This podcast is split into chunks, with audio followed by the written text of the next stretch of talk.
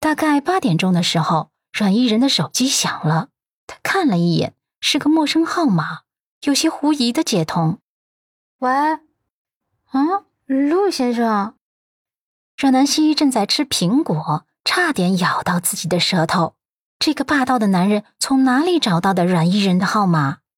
阮依人看了阮南希一眼后点头：“对，他在我这里呢。他手机关机了吗？”我不知道啊，大概是没电了吧？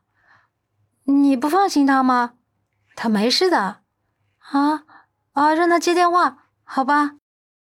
无奈，阮南希只好接电话。喂，下楼，我在楼下。阮南希眉头蹙得紧紧的，没好气的道：“你怎么这样？都说了不回去了，干嘛还来接我？”陆漠北的嗓音很是磁性。为什么不回家？阮南希开始扯出一堆理由。阮依人这里环境很好，他家里住的很舒服，而且他还陪我聊天，给我削苹果、切橙子。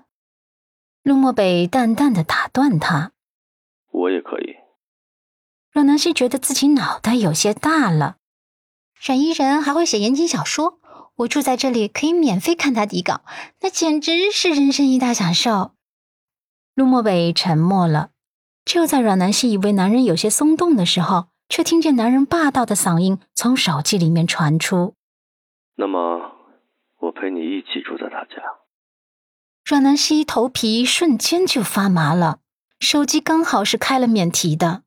阮一人听到陆漠北的这句话后，忍俊不禁的笑出了声。这大总裁的逻辑还真是跟一般人不一样。阮一人家只有一个卧室，一张床，哪里住得下三个人？所以阮南希只能出声阻止他：“别别，陆先生，怕了您了，马上就下楼。”在回家的路上，阮南希闷闷的不说话，倒是陆漠北主动找了几个话题跟他说。他也闷闷的不大搭理，准他之前误会他，就不准他装一回高冷。蓝子琪的电话打了进来，陆漠北接通了，语气也恢复了一贯的淡漠。怎么了？哎，总裁，是这样的，我今天啊一天坐镇希尔顿酒店，却并没有查出什么可疑之处，还没有查到一丁点儿有用的线索呢。陆漠北眸底闪过一抹睿智，冷声问。宴会厅的监控也没有发现任何线索吗？蓝子琪点头。是的，根本没有任何线索。宴会厅的灯光啊比较昏暗，而且精心布置过后还有很多死角，根本就查不出来。陆漠北微微颔首。好，我知道了。你再想想，还有没有其他细节被遗漏的？蓝子琪应道。好的。阮南希坐在边上。虽然没有听清楚全部内容，可是大概也能猜到他们的话题是跟他的事情有关。听陆漠北的口气，怕是没查出什么线索吧？他有些无奈的叹息，悠悠的说了一句：“刘先生，你还是省点力气吧。温子欣既然精心设计了这么个局，就不可能轻易留下证据的。”陆漠北目视前方，语气倒是坚定。那倒未必。阮南希不是一个逆来顺受的人，他自己心里有自己的小算盘。他想着要还击回去，只是一时还没想好具体要怎么做。只是他对想要找证据来对付温子欣这件事不抱希望。见他低垂着眉目，小脸上满是沮丧的样子，他不由得挑眉道：“你别操心那么多，相信我，我自有方法。”看着男人自信的眼神，阮南希有些惊讶。难道他已经想好了办法了？可惜他还是提不上情绪，因为他还想到了一件事。这件事跟陆先生的妹妹陆涵有关。他记得自己在宴会上挡下了温子欣试图下药的动作，可是他还是被下药了。这一点让他匪夷所思。他当时就怀疑过是鹿晗在车内给他的那片口香糖有问题。可是，他也只是怀疑，他没有证据。鹿晗的身份又摆在这里，不是他能随随便便怀疑的。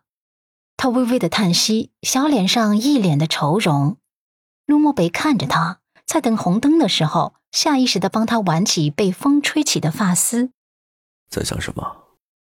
阮南希扭头看他，几秒后问出了自己的困惑：“陆先生，我想问你一个隐私的话题，你能如实回答我吗？”陆漠北点头：“你问。”鹿晗不是你亲妹妹是吗？他终于把憋在心里已久的问题问了出来。这个问题问出来之后，车厢内的气氛好像有那么一瞬间的冷凝，气氛突然有些紧绷。阮南希看着男人的侧脸，在路灯的折射下流转出魅惑的弧度，线条却在听到他这个问题的瞬间有些僵硬。他在等着他的答案。这个答案对他来说很重要。他等了几秒，没有等到男人的回答，于是他重复问：“陆先生，可以回答我这个问题吗？”陆漠北扭头，眸光深深的看了他一眼，然后一踩刹车，将车猛然停在马路边。车轮跟地面摩擦出的声音有些刺耳，在这个暗夜中格外明显。